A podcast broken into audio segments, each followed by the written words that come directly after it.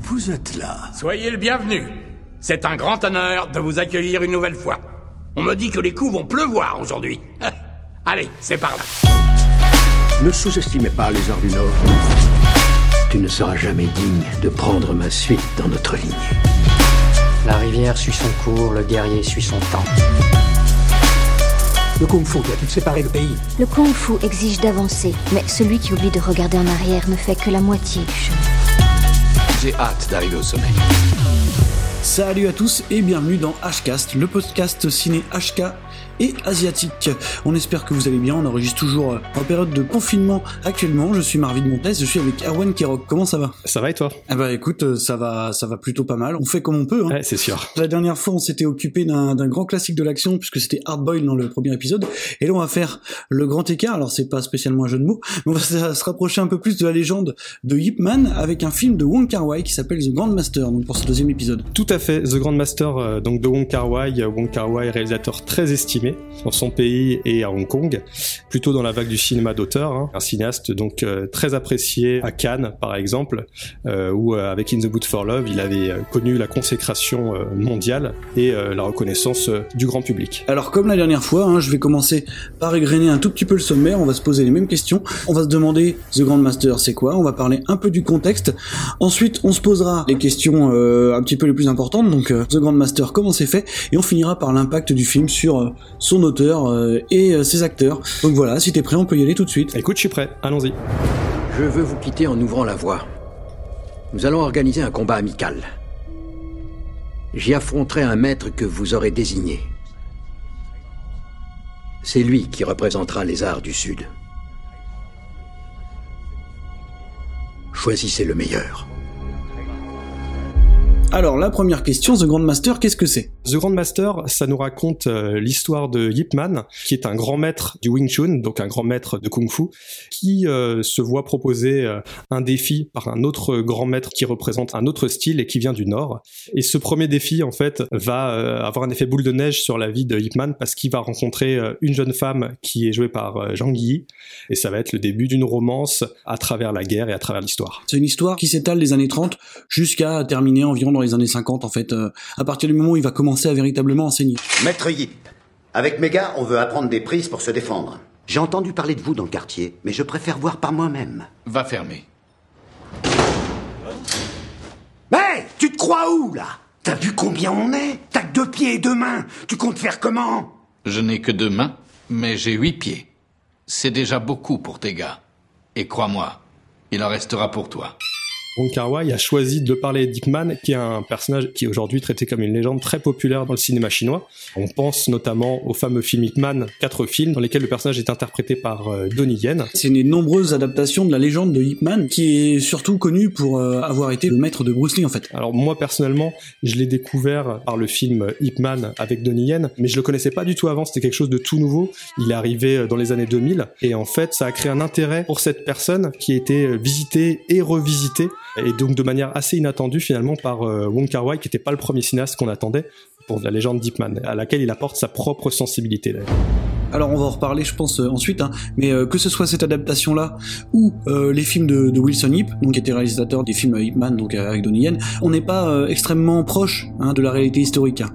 Voilà, il y a beaucoup d'éléments romancés toujours dans ces films-là. Enfin, la véritable histoire de Ip Man, bon, il y a beaucoup de choses qui sont quand même éludées. L'histoire de Ip Man est toujours très romancée, ce qui a, je pense, attisé beaucoup la curiosité des cinéastes. Et justement, si on dit on va faire un film sur le maître de Bruce Lee, tout de suite, on a forcément une approche qui va pas forcément être historique, mais euh, qui va être très fantasmée parce que Bruce Lee a une aura tellement incroyable que ça va rejaillir sur les personnes, les personnages qui sont autour de lui. Le maître de Bruce Lee se doit forcément d'être quelqu'un d'exceptionnel. Je ne suis pas digne de vous représenter.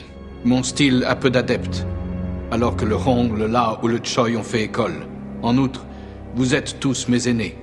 Vous êtes des maîtres reconnus. Ce n'est pas ma place. Tu dois y aller. Notre réputation dépend de la victoire. Le Sud compte sur toi On va pouvoir avancer sur le contexte, je pense, parce que c'est un film en fait qui a eu une gestation assez compliquée, qui a mis en tout 8 ans, il me semble, de préparation. Effectivement, en me renseignant sur le film, j'ai vu qu'il y avait, comme tu dis, une très longue gestation. Euh, Wong Kar Wai n'est pas étranger à ça. Non, bah comme assez souvent. Hein. J'ai une anecdote que j'ai récupérée. Enfin, j'ai eu plusieurs conversations en fait avec euh, un collaborateur de Wong Kar Wai qui a travaillé avec lui sur plusieurs projets et qui me racontait euh, que euh, Wong Kar Wai était euh, un des rares, voire peut-être le seul cinéaste au monde, et en tout cas chinois, à pouvoir commencer un film, à disparaître pendant deux, trois mois, vraiment euh, en laissant ses équipes toutes seules. Donc tout le monde s'arrête de, de travailler et il revient quelques mois plus tard et euh, décide de terminer son film. Et personne ne lui dit rien parce que c'est Wong Kar Wai. En fait, je pense qu'il a une culture assez maladive, c'est assez connu du, mystère en fait. Déjà, au moment où il est sur le projet The Grandmaster, c'est assez tôt après My Blueberry Nights. Il a eu très très tôt le, projet donc de, de parler de la légende de Hickman et d'ailleurs avant même que les films de Wilson Yip se mettent en branle en fait. Donc euh, il était un petit peu le premier et ça a créé des conflits puisque les, les producteurs de Wilson Yip pour les films avec Donnie Yen voulaient appeler leur saga The Grandmaster Hickman. Euh, ça ne l'a pas fait puisque le projet The Grandmaster appartenait déjà à Wong Kar Wai et je crois qu'ils ont mis six ans de préparation et trois ans de tournage. C'est euh, assez hallucinant. ouais. Ouais, c'est assez hallucinant et c'est venu en premier du fait que Wong Kar Wai il a fait un choix assez tranché de prendre en fait des acteurs pour jouer les premiers rôles et non pas simplement des artistes martiaux. On voit tout de suite que le choix de prendre donc euh, Tony Leung Chiu Wai comme euh, acteur principal, qui n'est pas quelqu'un qui a été formé aux arts martiaux, et on sent justement cette ambition de Wong Kar Wai.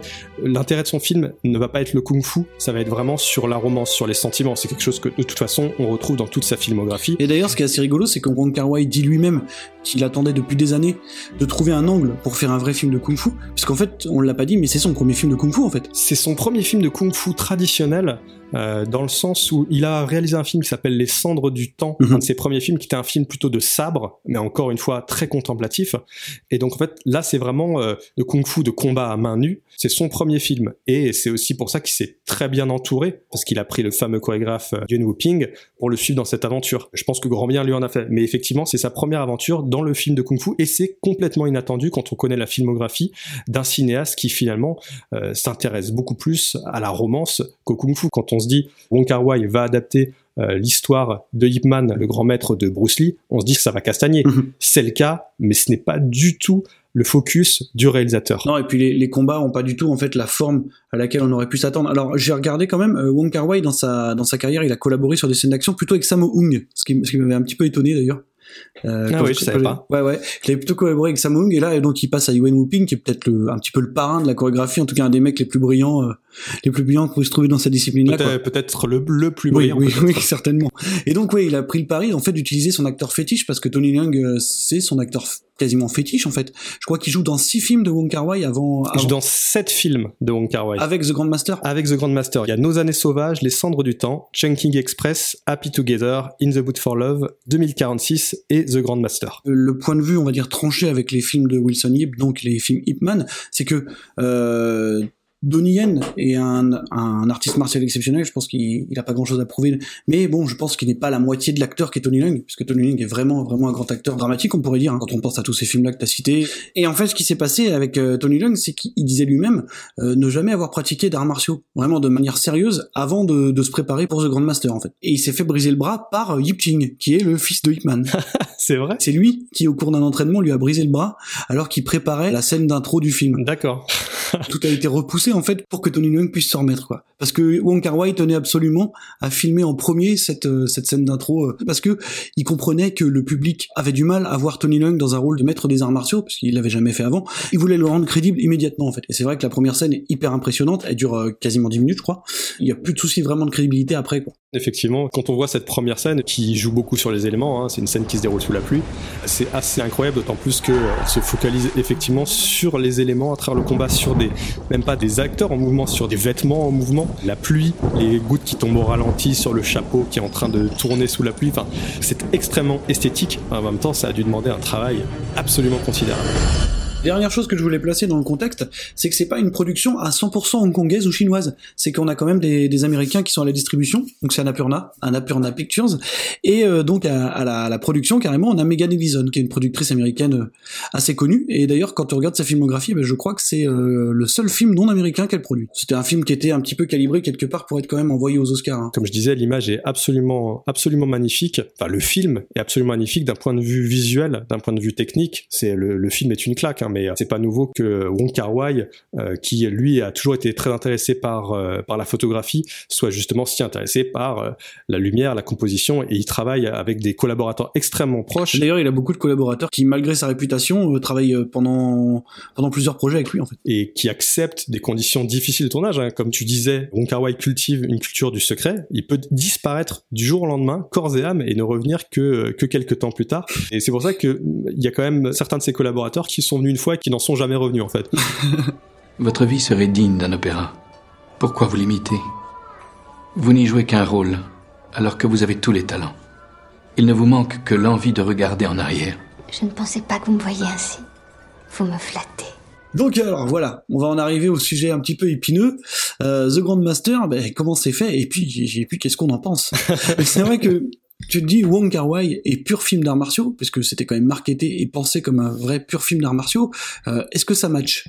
Et c'est là toute la question en fait de ce film. On a parfois l'impression de voir quasiment deux films en fait. Deux films en un qui ont du mal à se parler en fait. Mhm. Moi j'ai eu l'impression effectivement de retrouver Wong Kar Wai que les gens peuvent connaître à travers In the Mood for Love ou ses autres films. Quelqu'un effectivement qui qui fait un cinéma très contemplatif. Mhm. Et euh, quand on t'annonce un projet comme The Grandmaster et qu'on y associe le nom Wong Kar Wai à la réalisation, euh, tu te poses des questions. Tu te dis mais à quoi à quoi ça va ressembler Et euh, effectivement, c'est un peu le bordel. En fait, il a un petit peu le cul entre deux chaises dans ce film.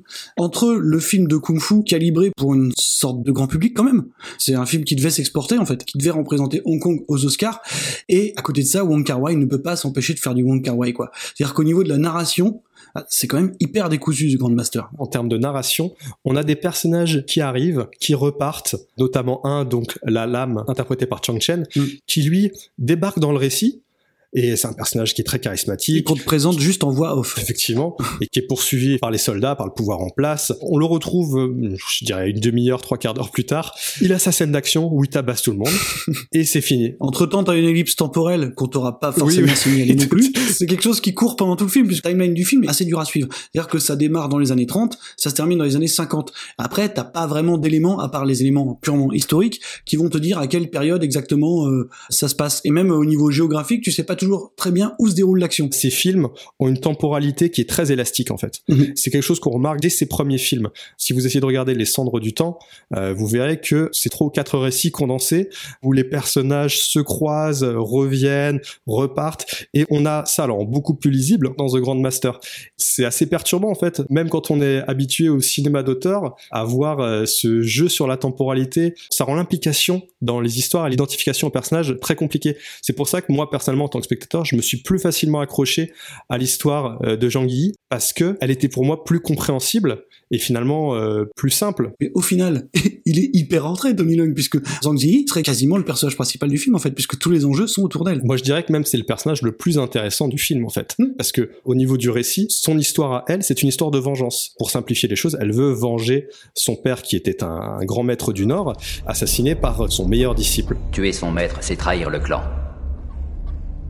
C'est impardonnable. Il n'y a rien de plus abject. Je dois agir. Je ne peux tolérer un tel affront. Le destin en a décidé.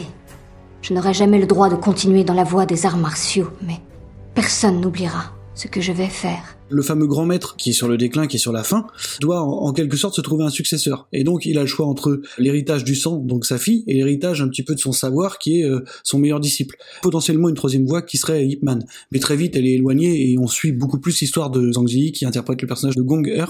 En fait c'est une sorte de rivalité entre plusieurs potentiels grands maîtres. C'est pas un film sur The Grandmaster quoi. Mon père disait qu'un maître doit connaître les trois domaines de l'existence. Son être intérieur, le ciel et la terre, et ses frères humains. Je sais qui je suis. J'ai vu le ciel et la terre. Ce qui m'a manqué, c'est de connaître mes semblables. C'est une route que je n'ai pas suivie. Je souhaite qu'elle t'apporte le bonheur. On a une romance qui est amorcée au début. Mhm. Elle l'admire dans son combat contre son père. Il y a un début de romance. Et après, c'est complètement éclipsé pendant les trois quarts du film. Ça revient à la fin. comme un cheveu sur la C'est soupe. un petit peu compliqué cette scène finale. là. Enfin, c'est pas la scène finale, mais c'est un petit peu compliqué. ouais. Et moi, en termes de récit, dès le début du film, ce qui m'a un peu choqué, c'est la voix off, en fait. Beaucoup d'explications, d'introduction à- au contexte. Je suppose vraiment que la voix off a été rajoutée pour clarifier le récit. Parce que c'est quelque chose d'assez inhabituel, la voix off, comme ça, qui va amorcer le récit dès le début du film. Ça m'a beaucoup clarifié les choses, Mhm. mais j'ai senti que c'était vraiment un ajout de dernière minute.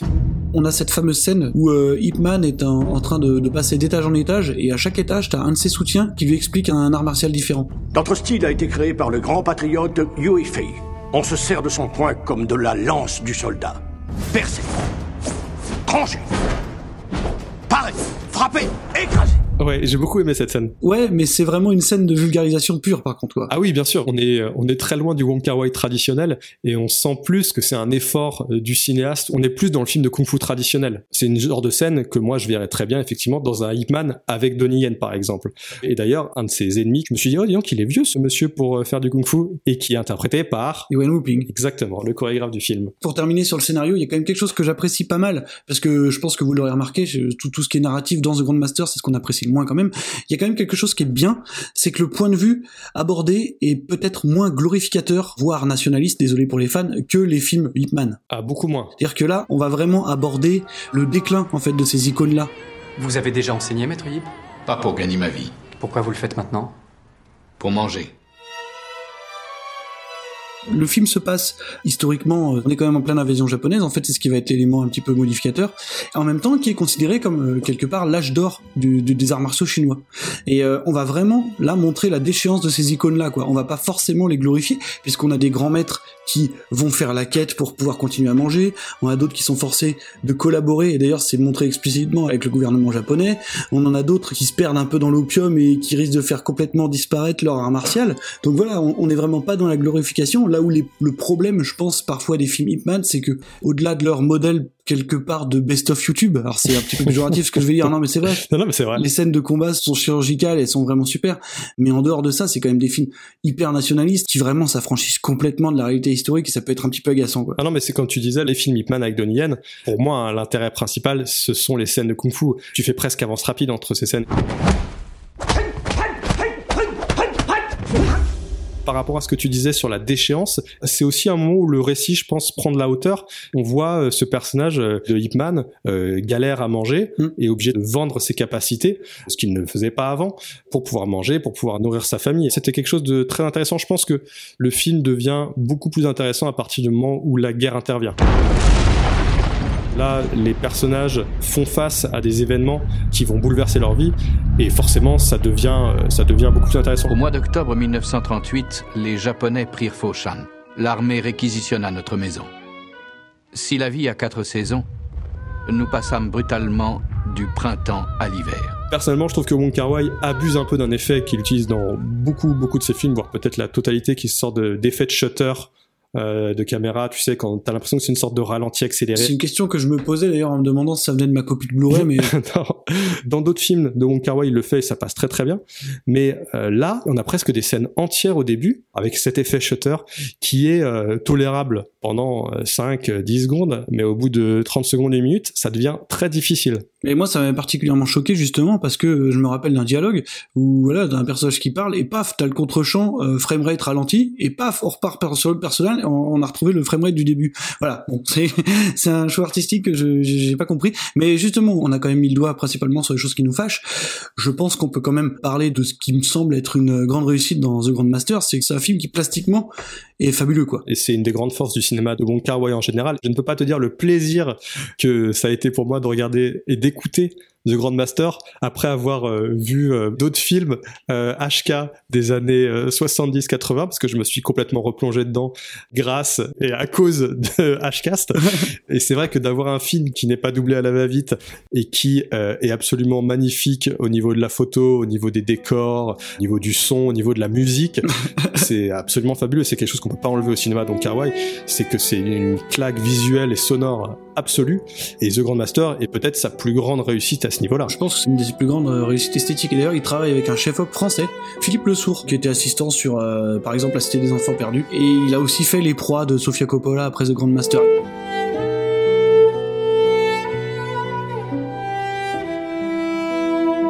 Mais alors du coup, on a beaucoup parlé de la légende d'Hitman, on a un petit peu évoqué Yuan Whooping, mais qu'est-ce qu'on en pense des combats? Parce que c'était quand même quelque chose qui nous intéressait beaucoup dans, bah, dans, dans, un film qui parle de cette légende là quoi. Eh ben écoute, je vais te laisser ouvrir le bal là-dessus parce que j'ai hâte de savoir euh, ce que tu en penses. en fait, moi les combats, j'étais hyper surpris de la manière dont on nous présentait les scènes d'action dans The Grand Master parce que on savait que les acteurs s'étaient énormément entraînés. Hein. Euh, ils ont filmé la majeure partie des scènes d'action en une prise. Ah ouais. Ouais. Et justement, c'est intéressant de faire la comparaison encore une fois avec les films de Wilson Yip, c'est que c'est vraiment pas du tout la même manière en fait d'appréhender les combats. Wong Kar Wai, il donne vraiment un aspect plus onirique en fait à ces combats.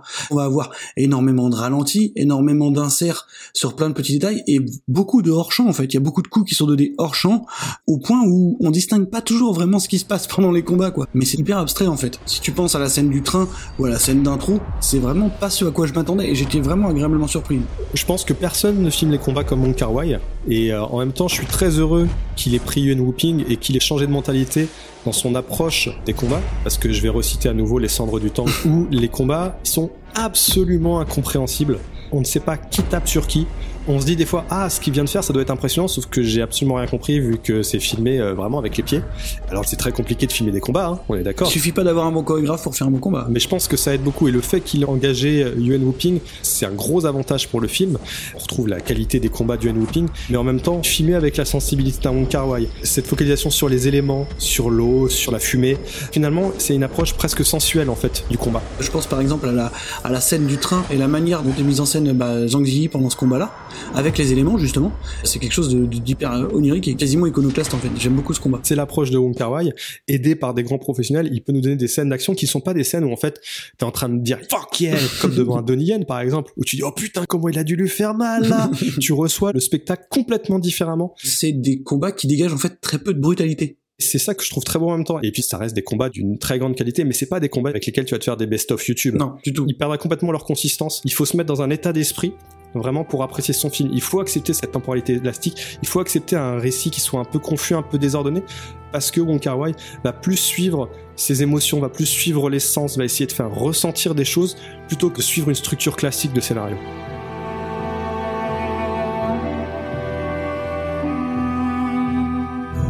Juste pour terminer, euh, on parlait de cette fameuse scène de la gare. Et petite anecdote justement que j'ai déterrée, c'est que par rapport à Wong et au mystère qu'il aime entretenir, c'est qu'en fait une photo du décor avait filtré sur euh, sur internet après après le tournage de cette scène là. En fait, il a tout fait sauter, il a fait reconstruire la gare de manière différente et retourner la scène pour qu'en fait la photo qui a filtré devienne caduque. T'imagines pouvoir faire ça Mhm. Ça fait tellement partie du personnage de Wong Kar Wai que c'est pas étonnant. C'est un film qui est vraiment à l'image de son auteur quasiment puisque enfin de son, de son réalisateur en tout cas. Mine de rien, c'est pas le film de kung-fu du vendredi soir, c'est vraiment un film exigeant. C'est un cinéma exigeant et je me dis peut-être que le plus facile pour rentrer dans le cinéma de Wong Kar Wai, c'est peut-être The Grand Master justement parce qu'on reste dans un film de kung-fu et donc si on a du mal avec ce type de cinéma, commencez par The Grand Master, ça permettra de savoir jusqu'où vous pouvez tolérer cette façon de filmer, cette façon de raconter. Parce que c'est très particulier. Je pense qu'il y a beaucoup de gens qui peuvent être allergiques, beaucoup de gens qui peuvent adorer. Vous pouvez m'appeler Yip Man, ou même le vieux Yip.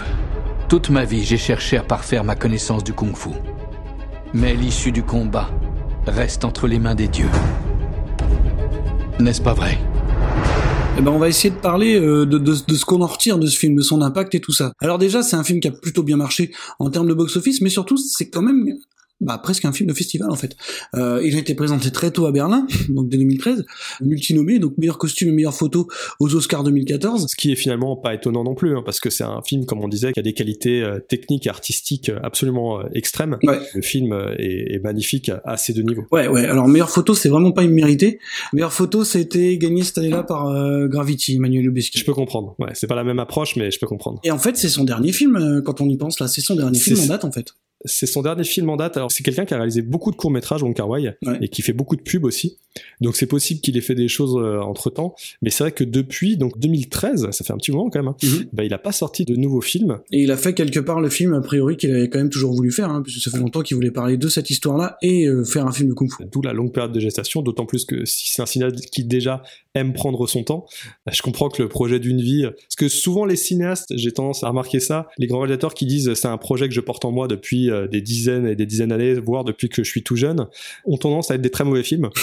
et euh, je suis content de pouvoir dire que The Grandmaster n'est pas un très mauvais film. Euh, non, c'est loin d'être un très mauvais film. C'est pas le meilleur film de sa filmographie. C'est un film vraiment bizarre pour lui. C'est quelque chose qui jure hein, quasiment avec le reste de sa film. Je sais pas quel, quel cinéaste serait complètement inattendu. Je sais pas Jean-Luc Godard qui sort un film de kung-fu. c'est ce que j'allais dire. ça aurait été assez inattendu, tu vois. On en est presque là. La traînée que va laisser The Grandmaster, euh, je pense pas que ça va être quelque chose qui va rester forcément dans les mémoires, puisque dans l'imaginaire collectif, tout, ce qui est interprétation de la légende de Ip Man, c'est principalement les films de Wilson Yip ou les films Yen. Euh, alors j'ai pas vu le, je sais pas si tu t'es infligé celui avec Anthony Wong. Je m'étais dit que j'allais le faire et finalement j'ai pas eu le temps et je pense que j'en avais pas vraiment envie finalement. non, je pense pas. Mais effectivement c'est pas celui dont on va se souvenir, d'autant plus que des films de Wilson Yip avec euh, Donnie Yen, il y en a eu quatre. Donc bon, rien que par le nombre déjà, euh, il y a plus de chances que vous soyez tombé sur un Yip Man avec Donnie Yen que avec Tony Leung Chiu-wai.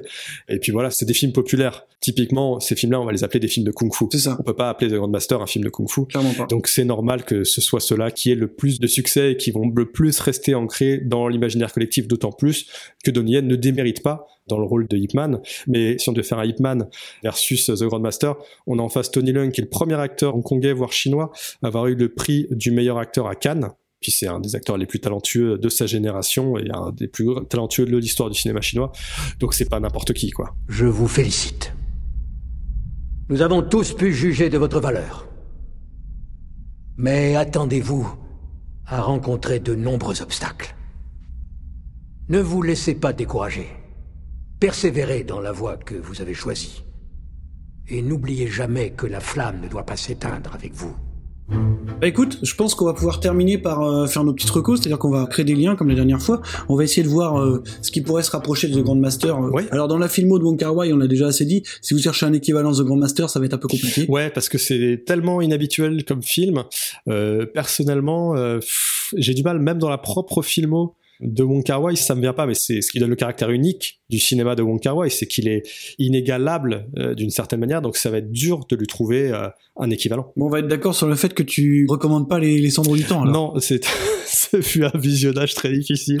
Regardez quoi je me disais, il reste 10 minutes, alors pourquoi j'ai l'impression que ça fait une demi-heure que, je- que les 10 minutes auraient dû passer? C'est pas un film qui est intéressant si vraiment vous découvrez que vous aimez Wong Kar Wai. D'accord. Personnellement, pour moi, j'ai pas un amour énorme pour le cinéma de Wong Kar Wai. C'est un cinéaste que je respecte euh, parce qu'il tente des choses, euh, des choses incroyables. Il a eu des grandes réussites. Ces films demandent une assiduité que je n'ai peut-être pas. Bon voilà, si vous avez apprécié le duo Wong Kar Wai Tony Leung, il y a des choses super à voir dans cette filmo, mais voilà, on sera vraiment pas dans le même mood. si on reprend le, le titre, t'as vu ça C'est beau. Il fallait replacer In the Mood for Love, c'était très beau. Voilà, sinon si on, si on parle de la légende de Hitman, évidemment vous avez un paquet maintenant de déclinaisons euh, qui se valent pas toutes, hein, on l'a déjà dit, on vous a parlé des, des films avec Donnie Yen qui sont des films de kung-fu euh, qu'on peut très facilement assimiler. Il y a d'autres dérivés qu'on n'a pas vus, en tout cas dans mon cas je les ai pas vus. euh, Les... tu m'avais mentionné Master Z. Mais ça c'est un, c'est un spin-off de la, de la saga euh, de Wilson Yip. Bon, regardons The Grandmaster, alors c'est un peu particulier, mais j'ai beaucoup pensé à The Age of Shadows de Kim Ji-woon. Ouais, je vois, je vois très bien avec euh, son Kango. avec Son Kang-ho et qui est un excellent film qui se passe pendant l'occupation japonaise. Alors il y a des échos justement par rapport à The Grandmaster et on va suivre le destin de plusieurs euh, espions qui essaient d'échapper justement au gouvernement en place et qui est magnifique visuellement aussi. Enfin, en voyant The Grandmaster, j'ai repensé à The Age of Shadows. Pour moi, c'est le, le lien le plus direct finalement que je puisse établir. Euh, c'est assez dur en fait d'établir un lien, euh, comme tu disais, assez direct entre The Grandmaster et d'autres œuvres parce que c'est pas pas quelque chose en fait d'hyper courant dans le cinéma, euh, je trouve euh, chinois et encore plus dans le cinéma de, de kung-fu. Peut-être regarder du côté de ces Zhang Yimou pour avoir peut-être des films un peu plus contemplatifs, un peu plus oniriques. Ouais, c'est vrai. Déjà historiquement, on n'est pas dans le même contexte, mais mais ça pourrait euh, par moments s'en rapprocher. Non, c'est vrai que tu as tout à fait raison de citer Zhang Yimou, parce que euh, il y a effectivement une sensibilité qui est moins exacerbée, qui permet de faire le pont. Je dirais, l'idéal, c'est si vous passez de Ip Man de Wilson Yip et que vous souhaitez arriver à The Grandmaster, peut-être faites-vous un, un Zhang Yimou entre les deux, genre Voilà. genre, euh, Le secret des poignards volants ou Hero. Disons qu'on peut avoir une approche du kung-fu qui est plus romanesque et romantique qui pourra ramener euh, tranquillement vers The Grandmaster. Exactement.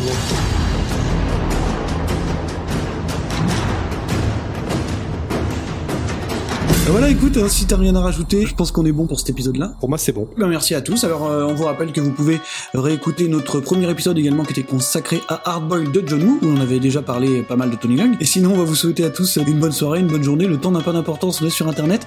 En tout cas, un bon courage parce qu'on est toujours dans une période un petit peu compliquée. Erwan, à plus tard. À plus tard et pour le prochain épisode, euh, On parlera encore de cinéma HK, euh, ou chinois, ou asiatique. Euh, ce sera la grande surprise. Voilà, ce sera la grande surprise parce qu'on n'a pas encore décidé du sujet. D'ici là, portez-vous bien, puis surtout continuez à regarder des films HK. À plus tard. Salut. Salut tout le monde. Enseigner, c'est notre raison d'être.